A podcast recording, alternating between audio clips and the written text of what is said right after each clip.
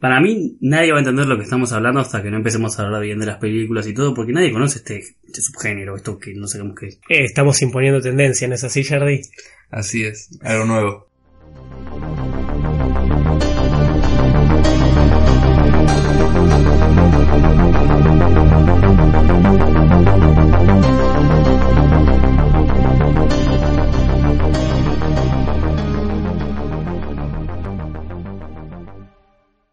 Buenas noches, Screamers, y bienvenidos a un nuevo episodio, el primero del 2020.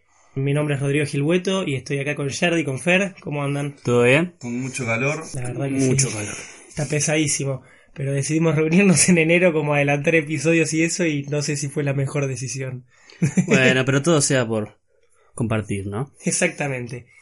Bueno, chicos, después del último episodio del año con lo mejor del 2019, ¿qué, qué les pareció haber cerrado el año con eso? La verdad que tuvo bastante buenos comentarios. La gente se metió bastante a discutir acerca de los premios y las consideraciones. Y fue un episodio hecho con, mucho cariño desde la edición. Aplausos a Rodri.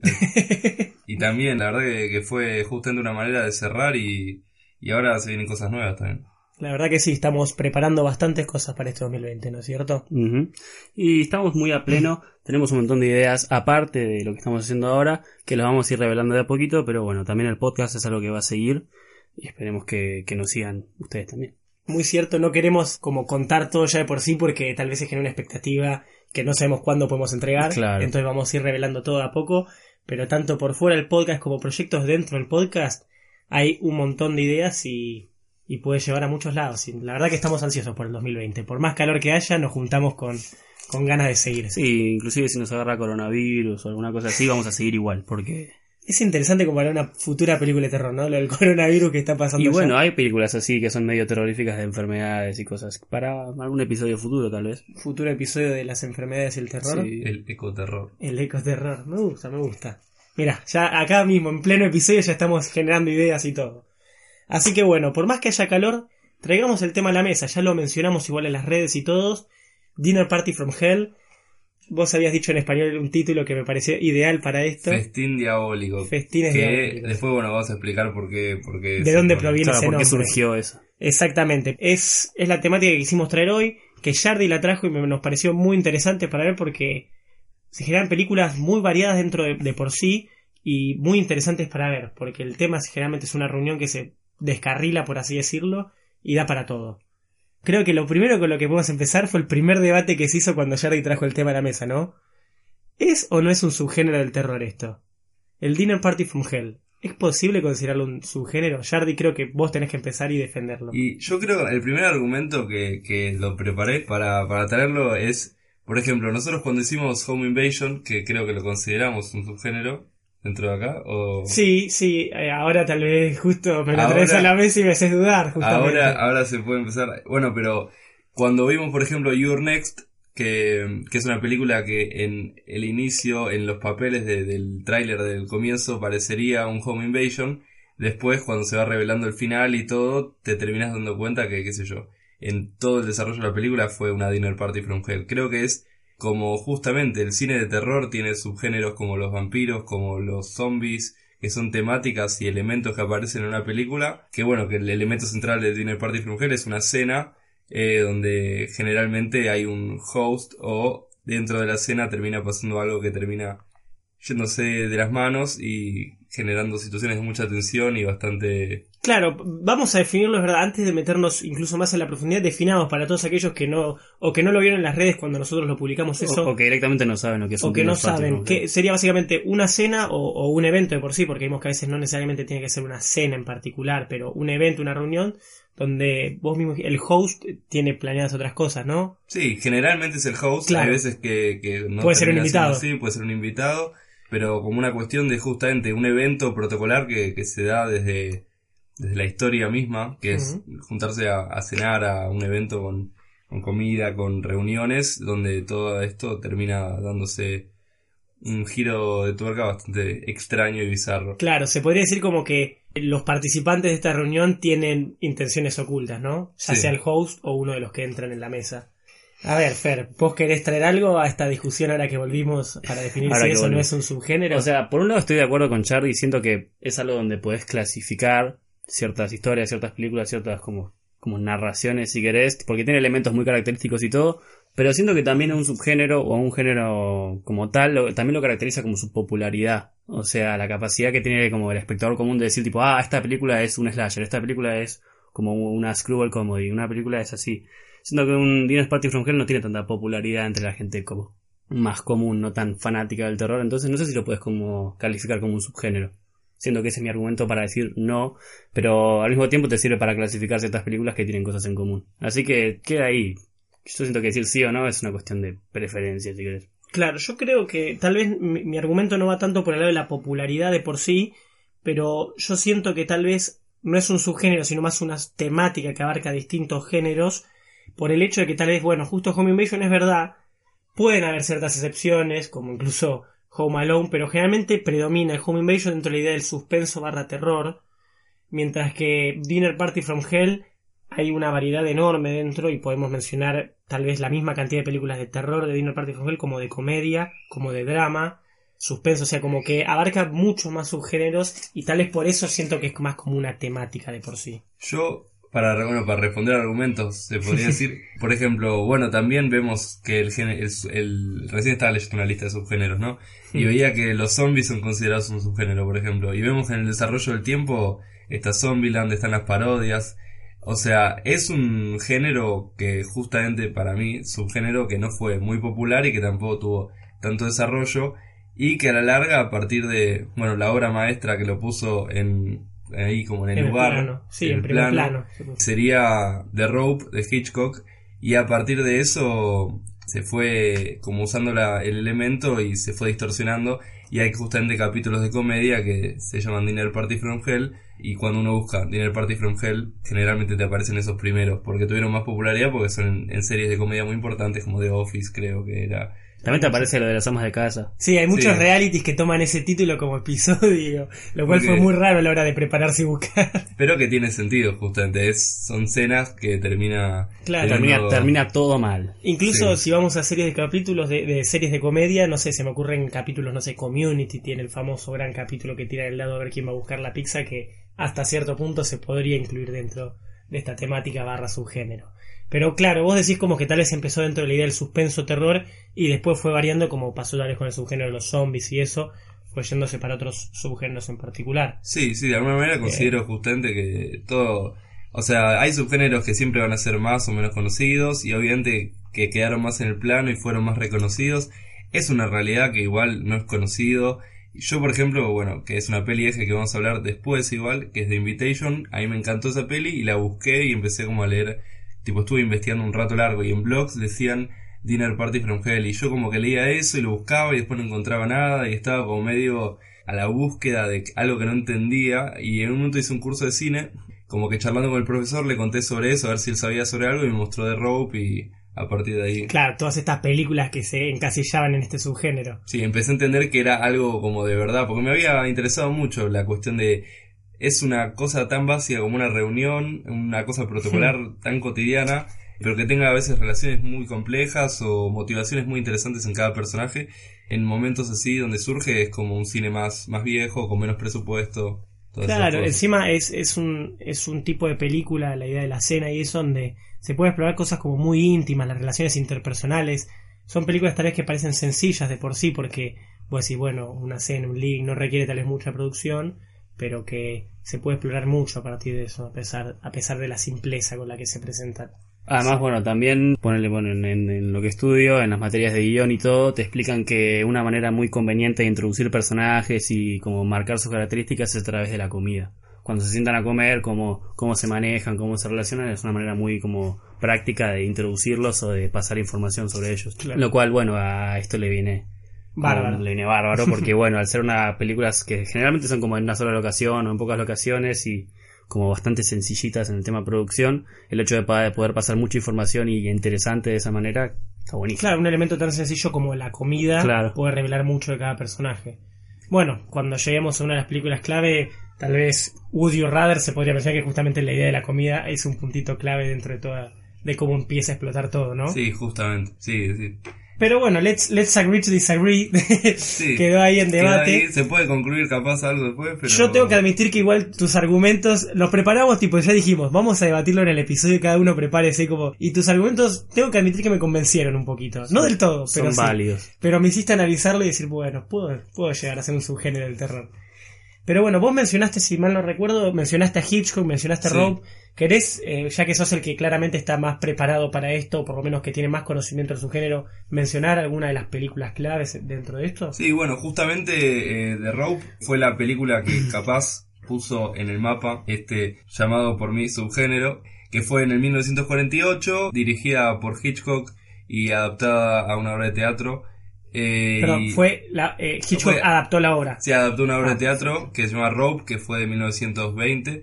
Bueno, a partir de eso hubo películas que fueron a lo largo del desarrollo, como El Ángel Exterminador, que habían, nos habían incluso mandado. Nos la mencionaron ahí cuando preguntamos a la gente eh, qué películas recordaban como de este subgénero, por así decirlo, fue una de las películas más originales dentro de las menciones. Y bueno, por ejemplo, esto es más eh, en comedia, pero eh, Club, el juego de mesa, es básicamente que tiene también una adaptación a la película y todo, sería un concepto medio... Y bueno, Your Next está categorizada por IMDb, eh, que justo entra eso que, que yo la veía al principio con Home Invasion y cuando lo, lo vi acá como que me puse a reflexionar sobre eso. Bueno, las películas que vamos a tomar, Woody Rather y todo el desarrollo eh, trajo a un montón de cosas interesantes y si buscan la lista, capaz después podemos dejar el link o simplemente pueden buscar la lista, pueden ver todo el desarrollo de las películas que hubo a partir de- del momento que comenzó eso en los 40 con capaz había encontré como algunos cortos y cosas que se hacían en Inglaterra en los 40 con una cuestión de poco presupuesto, pero la verdad es que tampoco es que estaban demasiado bien armados, pero que capaz empieza justamente como una idea de creo que en la Segunda Guerra Mundial no se podía filmar cine y a partir de en Inglaterra al menos estaba baneado es decir las películas de terror y Ah. había como ciertas películas de terror que se grababan capaz en lugares chiquitos Claro, no sé yo escuché leí eso en un lugar y me pareció bueno interesante y capaz a partir de eso como Lo teniendo tomamos. las condiciones eh, que te permite esta temática te, te facilitaba para que no tenga que ser tan público Claro, pero sí, entonces Rope fue el punto clave en el cual esto a explotar. Tal vez en comedia, no sé por qué me acabo de acordar de eh, la cena de los tontos. Ah sí sí sí Que hubo una versión francesa, después tuvo su, su remake, obviamente yankee, porque los yankees no saben ver una película en otro idioma que no se No, no le gusta leer subtítulos. Como decía el director de, de Parasite. Bon Joon-ho. Exactamente. Y bueno, y tuvo su versión, su remake, que, que actúa Paul Rudd y Steve Carell. Y- Bueno, pero con esos dos como que todo vale la pena. pero, pero es una peli que se me viene a la idea de justamente escenas que se van de control, ni- no necesariamente dentro del terror.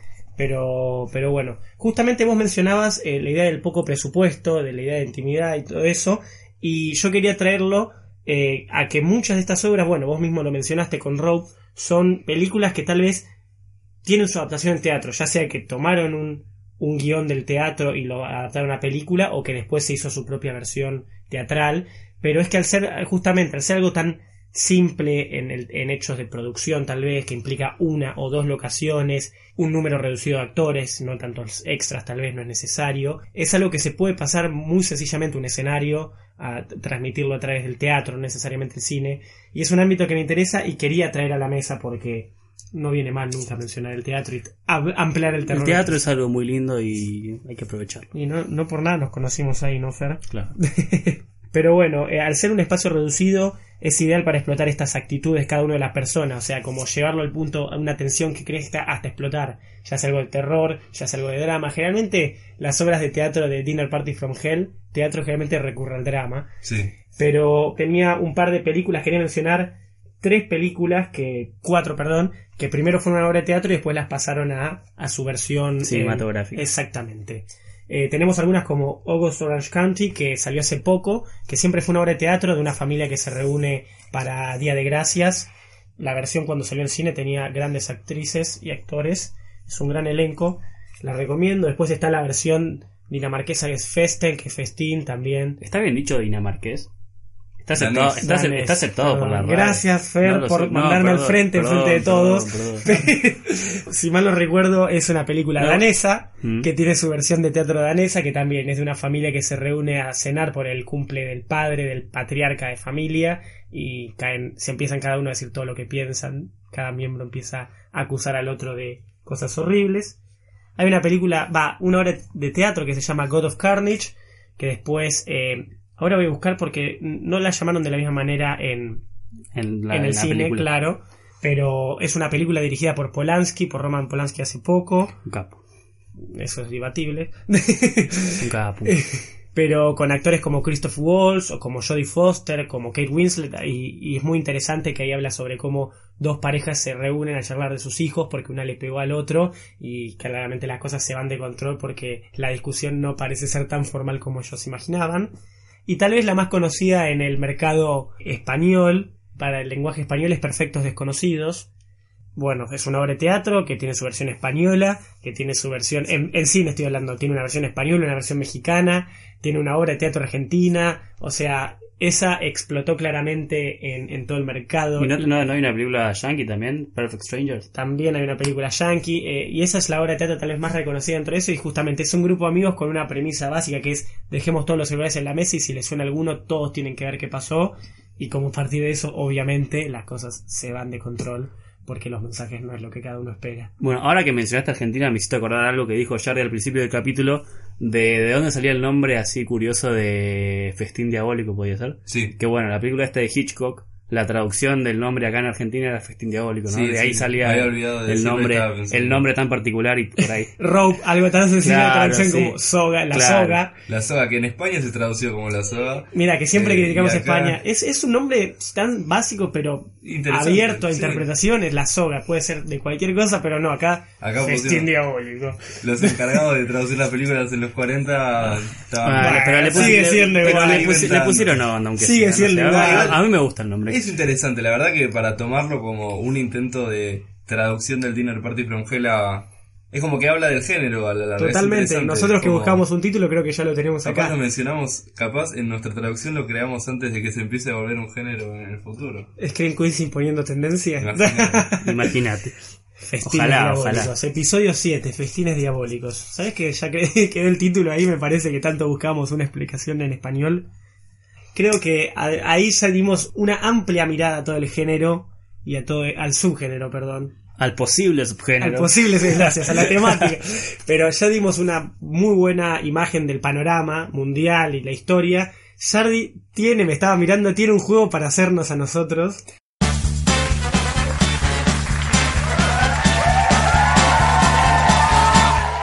Y traje una especie de cuestionario que va a constar en... Bueno, va a ser un dato que lo voy a contar porque no lo van a adivinar ni en pedo, no tiene ningún elemento para eso, pero después voy a contarles eh, dos preguntitas con opciones y una sin opciones porque la, la que no tiene opciones la van a adivinar, estoy Ok, seguro. Estoy un poco, estoy un poco choice. preocupado. Sí. Una, eh, sería- las categorías serían Roma, Asia... Perdón, ¿es sobre películas de eso o sobre No, las preguntas de qué tratan? O sea, el juego consistiría en esto básicamente. Es sobre el host from hell de la historia que existieron. ok. Que, bueno, justamente como la cena y los eventos, los banquetes son algo protocolar que vienen desde hace miles de años. Total. Justamente acá el dato que les voy a contar es sobre alguien de 2000 antes de Cristo que ni siquiera se sabe si existió, pero es como una, un mito que quedó.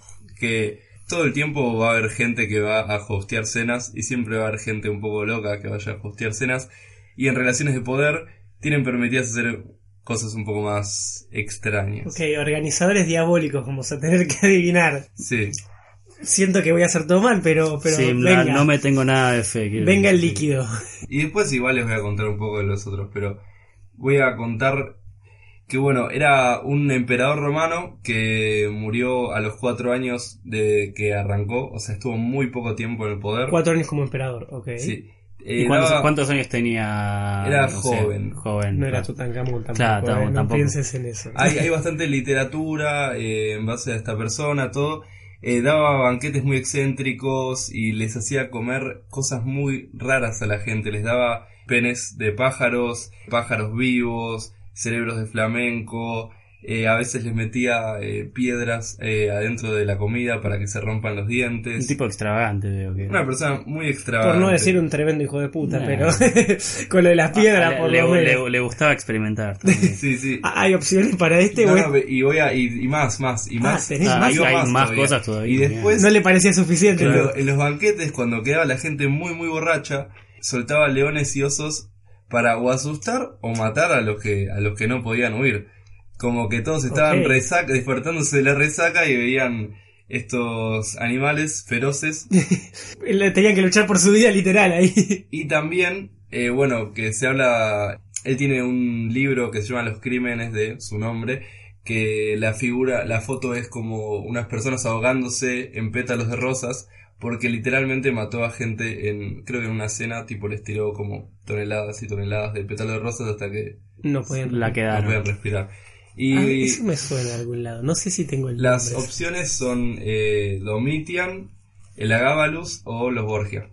No, pero los Borgia no pueden ser. Lucrecia Borgia, está, está marcado. sí. Claro. Ah, claro, porque tiene que ser los Borgia como emperadores de Roma, ¿no? Pero gente importante. Ah, eh, ¿Me repetís las opciones? Domitian, el Agábalus y Lucrecia Borgia. El segundo. el Voy segundo. con Lucrecia de Borgia porque si- yo tenía un libro de los Borgia y no sé si ahí leí algo de los pétalos. No, para mí es el segundo que dijiste. El Agábalus, Ujú. correcto. Ah. Eh, hay, hay un libro que se llama Los Crímenes del Agábalus y está ahí todo detallado. Domitian simplemente era más asustador, como que le, le daba cosas ominosas, les hacía sentir cercanos a la muerte, pero nunca terminó, Claro, nunca llegó a matar a nadie. llegó, no mató a nadie. Y los Borgia eran simplemente Envenenadores. más, sí, envenenadores, muy sexuales, y tenían una cuestión que era la, la cena de las nueces, que para sus hijos contrataban prostitutas para que levanten nueces así en, en bolas, arrastrándose como cerdos. Tipo, Ok.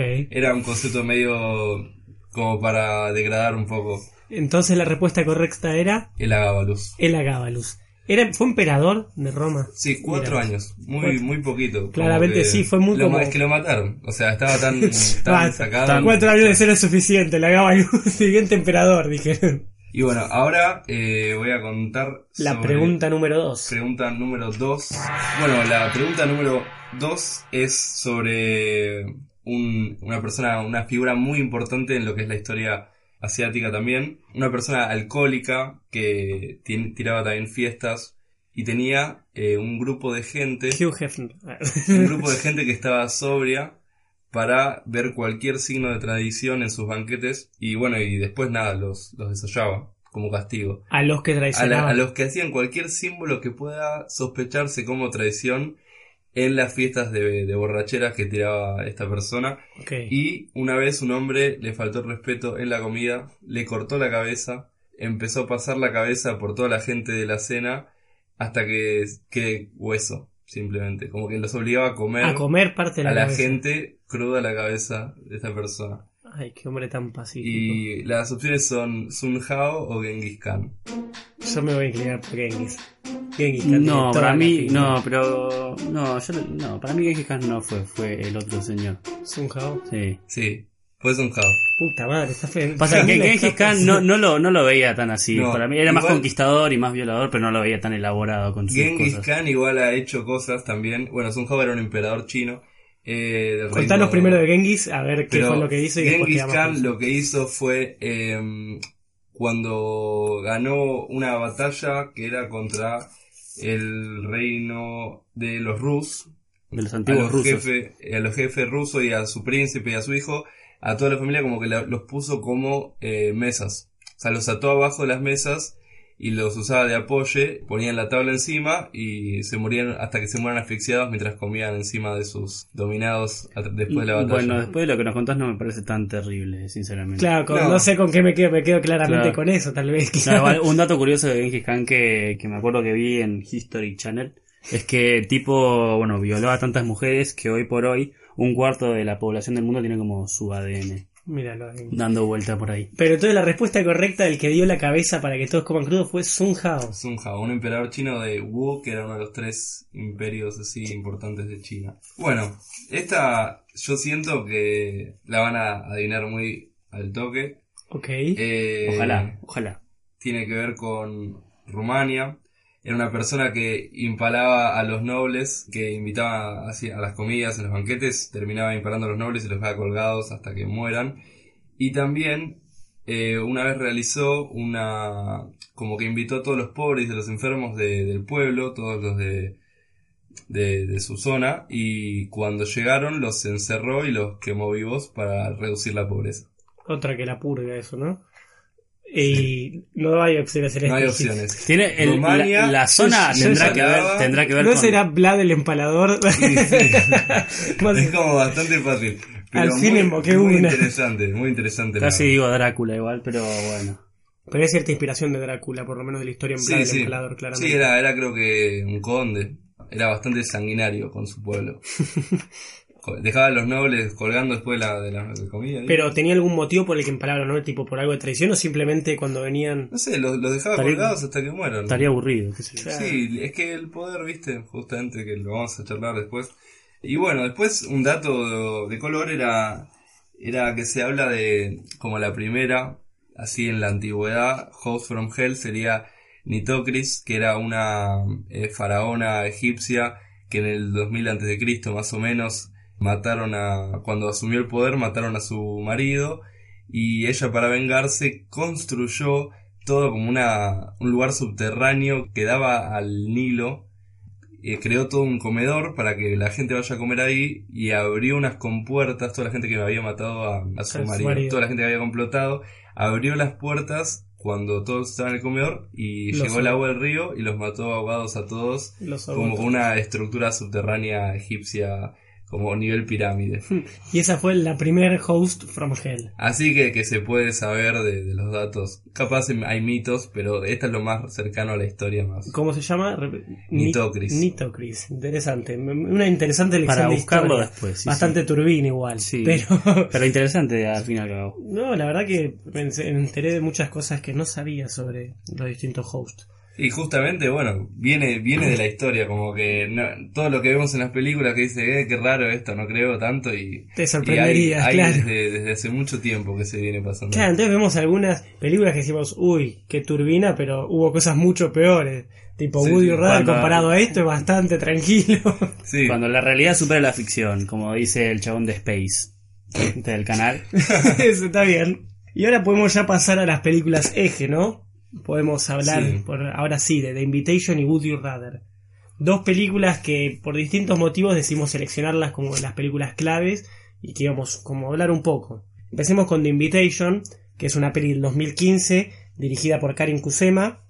Esta, esta mujer se dirigió a Jennifer Body, que era la película en la que Megan Fox era una vampira, ¿se acuerdan? sí, que fue bastante... También actúa esta Amanda Siegfried. Exactamente, esa misma Sí, fue película. bastante popular en su momento. Y también eh, dirigió hace poco Destroyer, que es una peli con Nicole Kidman, que no es de terror, es de es un policial y es muy bueno, así que el que no lo vio por- se los recomiendo por fuera del terror.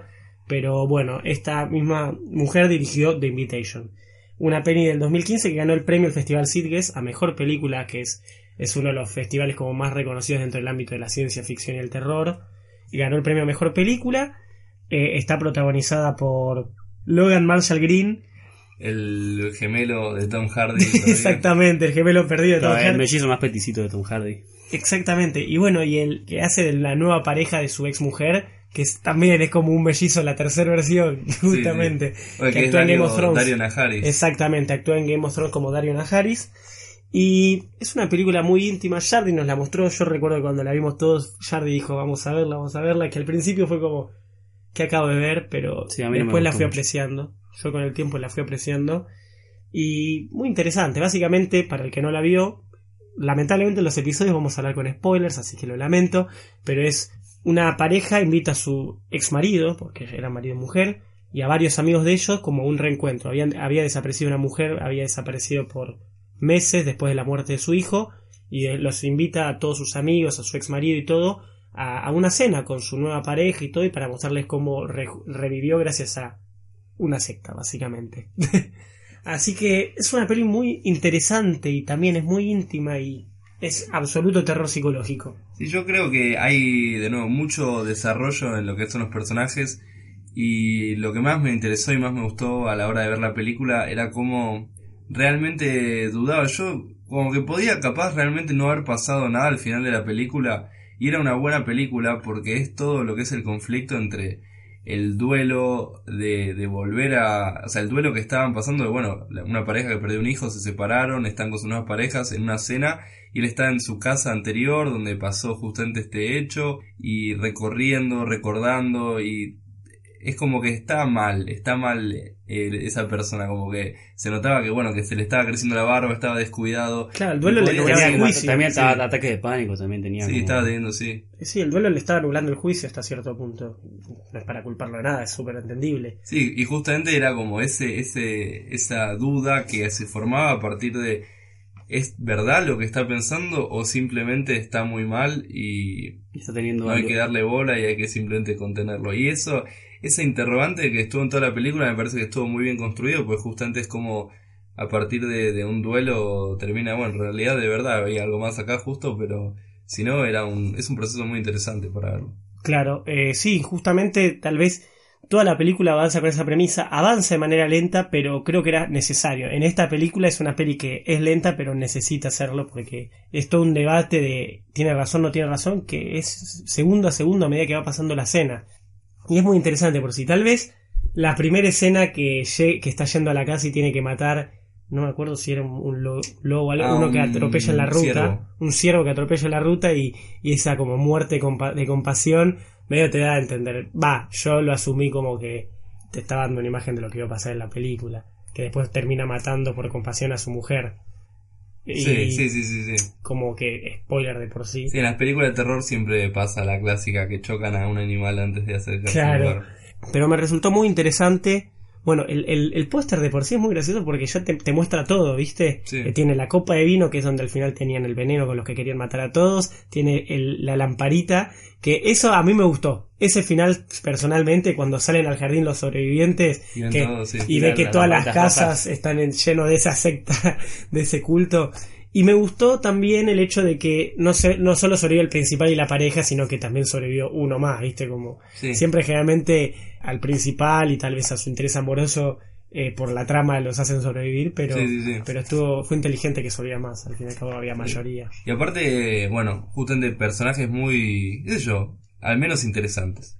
Interacciones bastante realistas, como que son un grupo de amigos justamente, pasa Claro, un tiempo. no se ven hace un rato. Hay pero incomodidad, como que le da dinámica a la película. el, hecho de que aparezcan dos personas nuevas, viste, los dos Sí. que traen justamente la secta, No, es... no sé cómo se llama ese actor que es pelado, pero la verdad que eh, fue un papel muy, muy interesante el que hizo. Sí, Era no, una persona turbia. sí, o sea, eso, que te da una, una idea de, de turbiedad.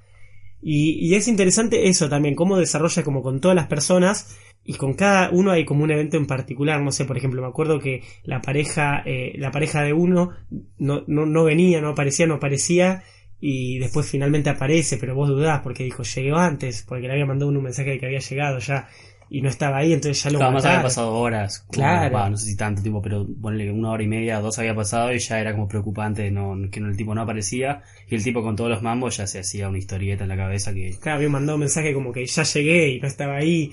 Y nada, es, eh, es la tensión en ese momento que te la llevan al punto máximo. O por ejemplo, me acuerdo que una de las, de las amigas se va antes, me acuerdo, porque Sí. se incomoda y se va, dice me voy, me voy.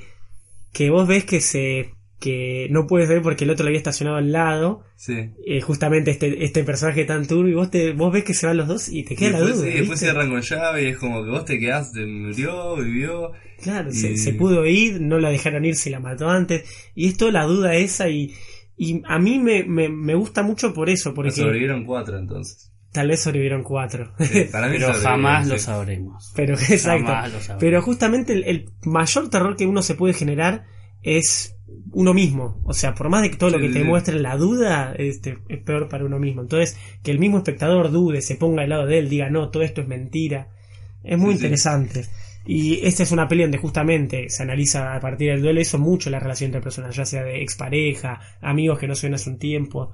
Eso es para mí, este es un género, te voy a dar acá el pie, eh, por ahora. Por ahora.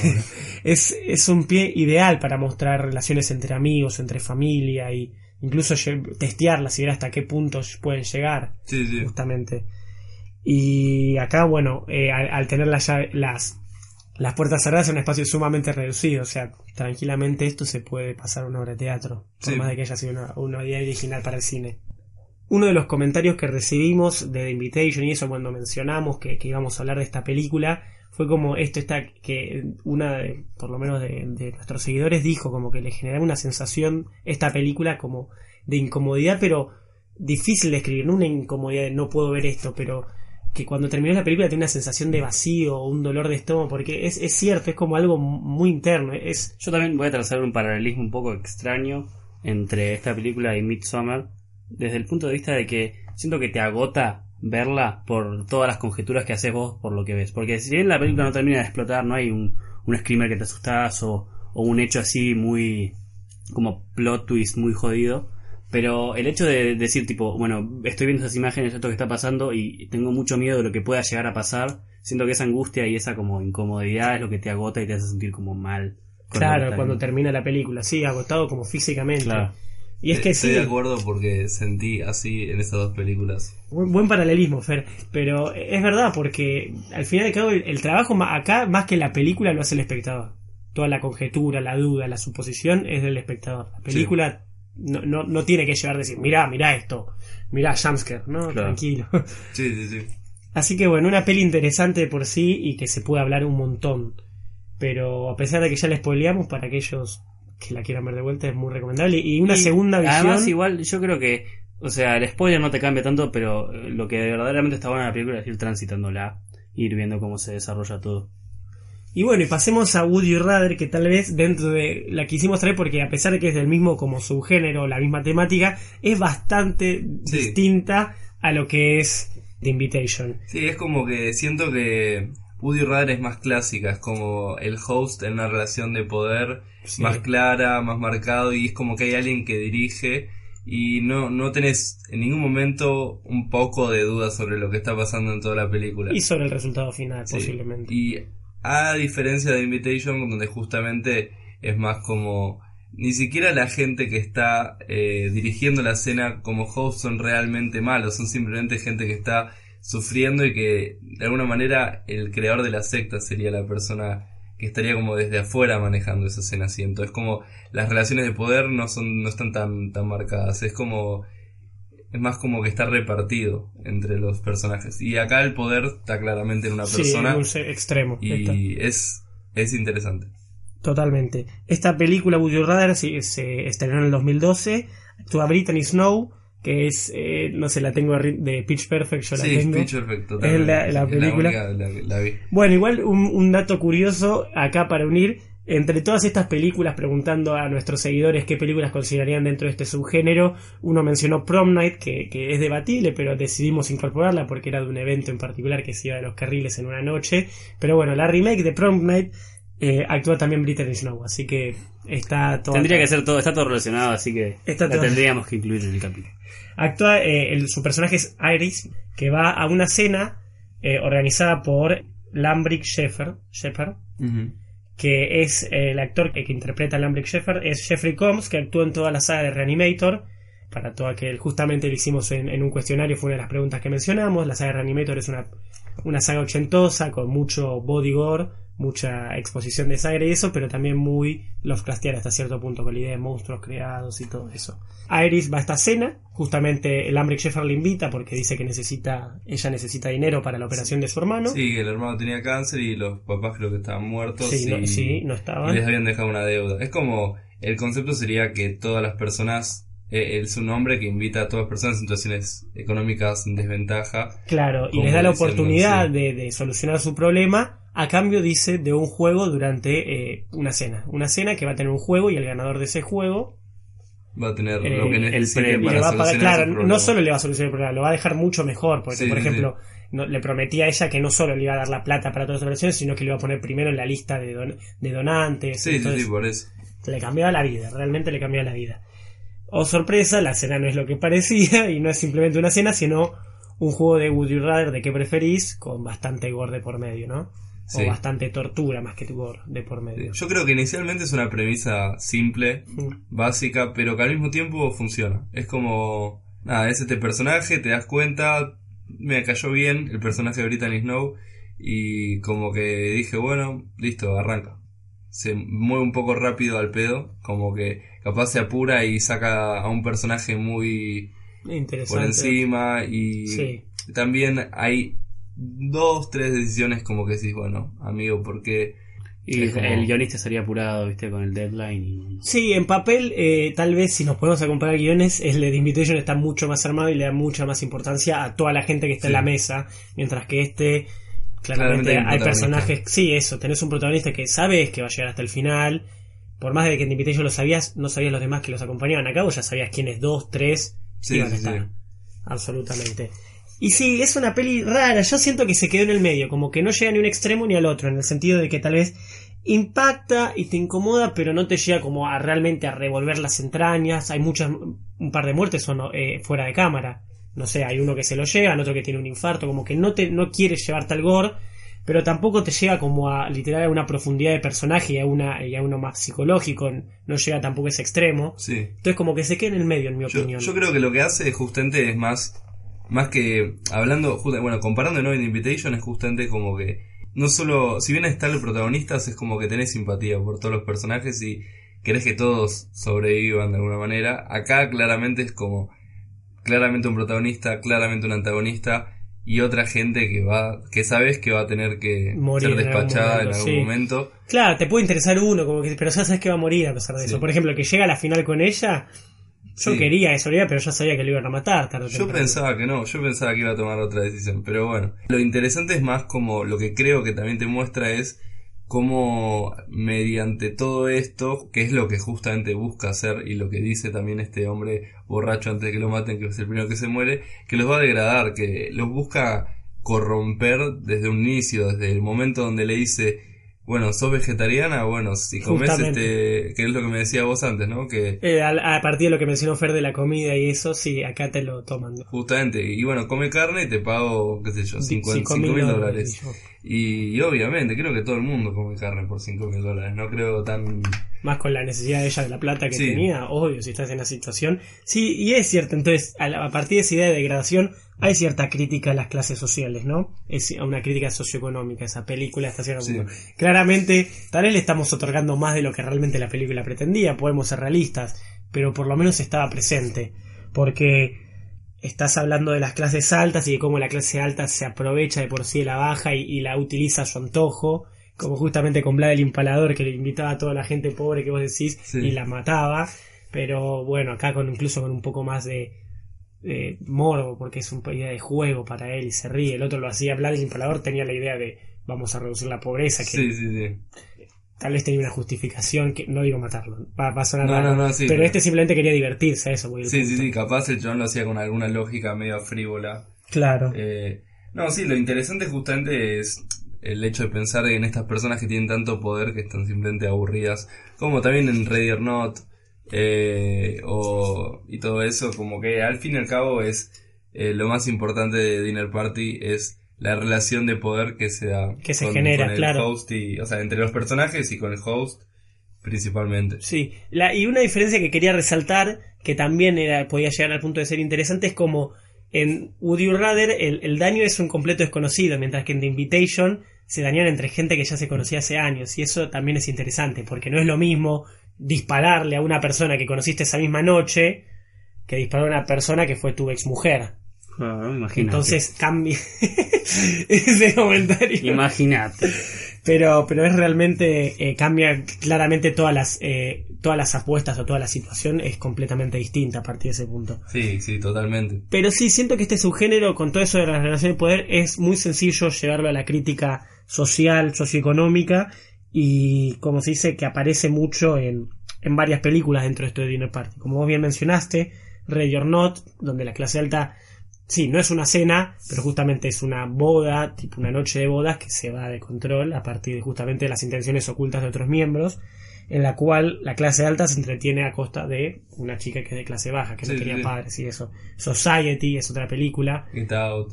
Get Out, hay un Out. Son muchas en las que sí. está toda la comparación. Algunas tal vez con hechos como Get Out más raciales, otras Society que es mucho más económico, pero está muy presente en este subgénero y es muy interesante porque un buen guion, si hay un buen guion de por sí, se puede hablar mucho a partir de eso. Sí, Y- totalmente.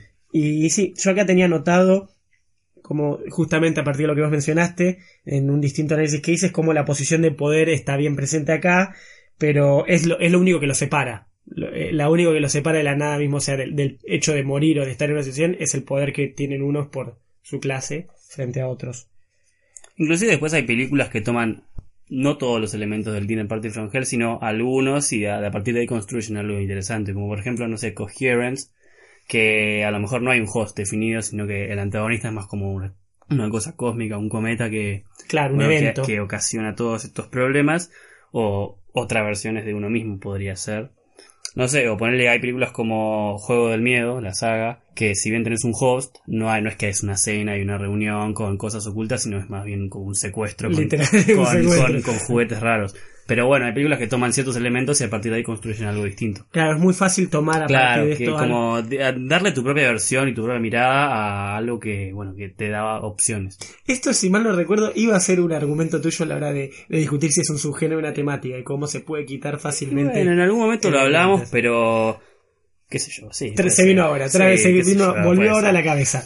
Pero bueno, después de todo este análisis y eso, creo que es bueno ahora, sin spoilers, dar una ronda de recomendaciones dentro de este Sí, para la gente que quiere, que quiere indagar, ¿no? indagar más. en Así que, Dinner Party. Fer, creo que vos ya tenés uno, querés ser el Sí, último. total. Eh, bueno, la, la acabo de mencionar y si bien no es un total Dinner Parties, Coherence es una película buenísima, una película que se hizo con dos pesos, con cinco personas del equipo técnico y... y- Perdón, no es una dinner party de terror, pero De sí es una dinner party tranquilamente. Claro, pero es como medio de Sí, suspenso. y, y una la clasifica como terror, así que podemos hablar es de ella, película no lo que- juzguen. Claro, te vas a sentir incómodo viéndola y eso es lo que importa. Así que una película muy interesante que juega con el, el concepto no tanto de doppelganger, pero sí de versiones alternativas de uno mismo.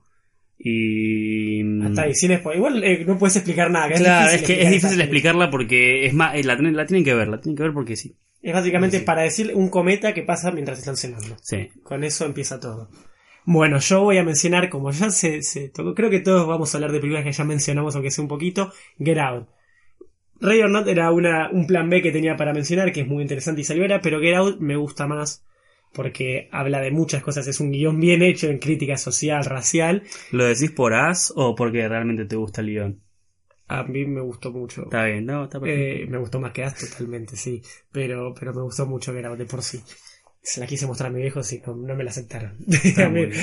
Pero eh, básicamente, Get Out me hace decir dónde está la cena, pero no, no necesariamente tiene que ser una cena. Es un evento en particular, una reunión que se va de, de los cabales. Que se Igual va de- era un asado, era como Claro, una barba. Era ir a conocer era a la familia. Era un almuerzo, Un fin tenía, de semana, había claro. mozos que traían canapés, o sea, era, era un evento con comida. Pero bueno, justamente, para sin dar en spoiler, eh, un novio, hay que decirlo porque justamente es clave en esto, un novio negro que tiene a un- su novia es blanca y lo lleva a conocer a sus padres. Un fin de semana en una de esas casas La, de campo la novia lo lleva al novio a conocer, sí, a, sus los padres, En, todo un- en una casa de campo, en un barrio bien blanco, está bien presente el tema racial y las cosas no van como se esperaba. No solo por, por el, toda la discusión que se puede dar a partir de eso que, que él mismo se esperaba de por sí, pero por distintas cosas que no quiero mencionar. Pasan cosas raras. Pasan cosas, pasaron cosas. Y Jardy, en último lugar, bueno, sí, eh, antes de recomendar quería decir que justamente esto siento que es una idea que, que a mí puntualmente me, me gusta mucho y que quisiera ver más explotada, que se hagan más cosas de- eh, como con estas temáticas. Y eso, eso, eso se más el elemento a veces, puede ser un poco más no tan específico. Y donde justamente me gusta mucho que, bueno, en la premisa no parecía tanto, pero a lo largo de la película te das cuenta que lo es, es Society, que también la mencionamos, que es una película muy interesante porque justamente hay un claro Dinner Party from Hell que lo es desde, desde la misma entrada. literalmente es una, una escena del infierno. Es, eso. es que es literalmente y está muy, muy, muy bien graficado y que trata al mismo tiempo todas las cuestiones de las pertenencias sociales y de cómo a veces uno que puede estar en círculos de esos no se siente perteneciente porque en, en el fondo nunca lo va a hacer y siempre esa gente que capaz está en posiciones, posiciones socioeconómicas muy altas en las películas se les criticado a veces que empiezan a pervertirse un poco sus intereses y sus deseos porque están aburridos en base a todo el poder que tienen. Claro. Y creo que es una película que da mucho a pensar. Y es una peli de culto, de los años 80, ¿no? Si mal no Sí. recuerdo. Y la verdad que los efectos especiales para, para la época y todo Envejecieron bien, decís. muy, envejecieron Muy prácticos, son todos muy, prácticos. muy prácticos, muy interesantes. La verdad que me coparon.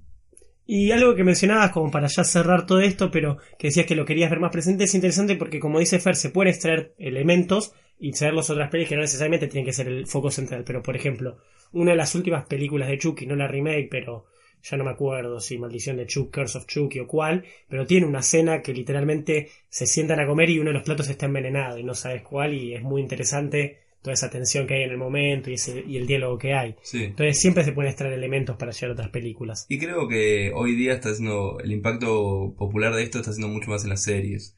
Tipo, bueno, que ya mencionábamos de, de Office, por ejemplo, y recién me acordaba de Game of Thrones, el capítulo de Red Wedding es eh, un capítulo muy icónico. No voy a hacer spoiler igual, pero... Pero tiene una nada, escena importante. Siento, siento que hoy día, capaz, eh, las películas de este tema no están teniendo tanto revuelo, eh, no hay tanto, pero en series siento que se está empezando a aplicar como que todos los capítulos de una Pueden serie a la larga dicen, bueno, vamos a meter esta idea porque siempre es algo que... Y es que es un que buen quedó- punto donde explotar las tensiones que se vienen acumulando en una serie entre los Totalmente. personajes. Así que bueno, eso es todo el episodio. Ya sabemos cómo se cierran estas cosas. Tenemos Instagram, síganos en Instagram, que es nuestra red más activa. Tenemos YouTube Ranas Secas, donde van a subirse muchos los proyectos que tenemos en mente, no solo Scream Queens, sino distintos proyectos. Síganos en Spotify, estamos ahí de llegar a los 200 seguidores en Spotify y es algo que yo quiero. Jardy y no, no les importan, pero yo quiero llegar a los 200, no viene mal. Síganos, coméntenos qué les parece esto. Siempre que- lo que más queremos es interactuar con la gente, escuchar los comentarios, qué temáticas quieren, si les interesa lo que estamos hablando, qué opinan de estas películas, lo podemos considerar un subgénero o no. ¿Tienen alguna otra que nosotros no recomendamos que vale la pena ver? Bienvenido sea. Y eso es todo, ¿no? Yo Totalmente. creo que sí. Eso es todo, Screamers. Buenas noches. Buenas noches. Hasta luego.